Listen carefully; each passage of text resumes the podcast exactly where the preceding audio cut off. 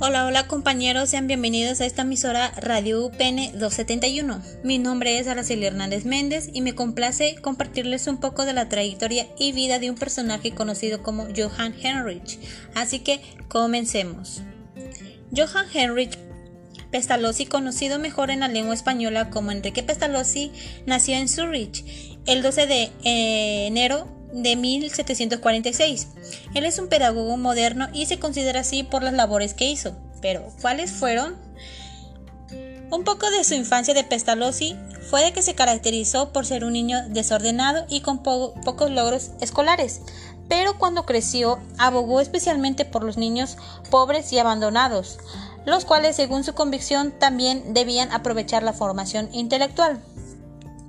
Su pensamiento sobre la educación se halla fundamentalmente inspirados en su espíritu humanitario, en donde la cual su método se basaba en que los niños aprendieran a través de lo que es la experiencia, en lo que es la percepción y su objetivo principal era la enseñanza de a través del aula para que se desarrollaran su inteligencia en donde se eh, utilizaban estrategias sobre lo que es el dibujo, escribir y describir la forma de los objetos. Así pues, los principios pedagógicos de Pestalozzi fue promulgar un aprendizaje más dinámico. Según Pestalozzi, el niño es guiado a través de la práctica, observación y experimentación, en donde la cual puede adquirir nuevos aprendizajes.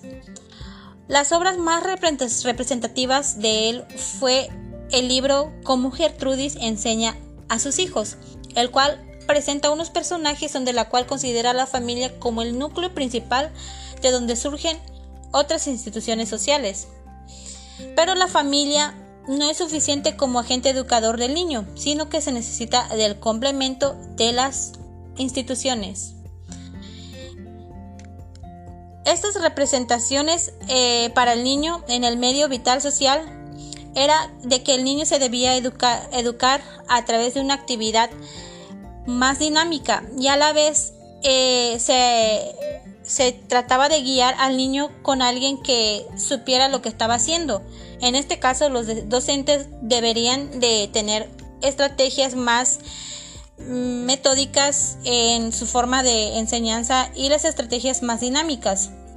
Entre sus frases célebres están Tarde o temprano la naturaleza seguro se vengará de todo lo que los hombres siguen trabajando en su contra, haciendo referencia a un niño que si un niño sufre un rechazo difícilmente puede ser educado y puede tener consecuencias no favorables.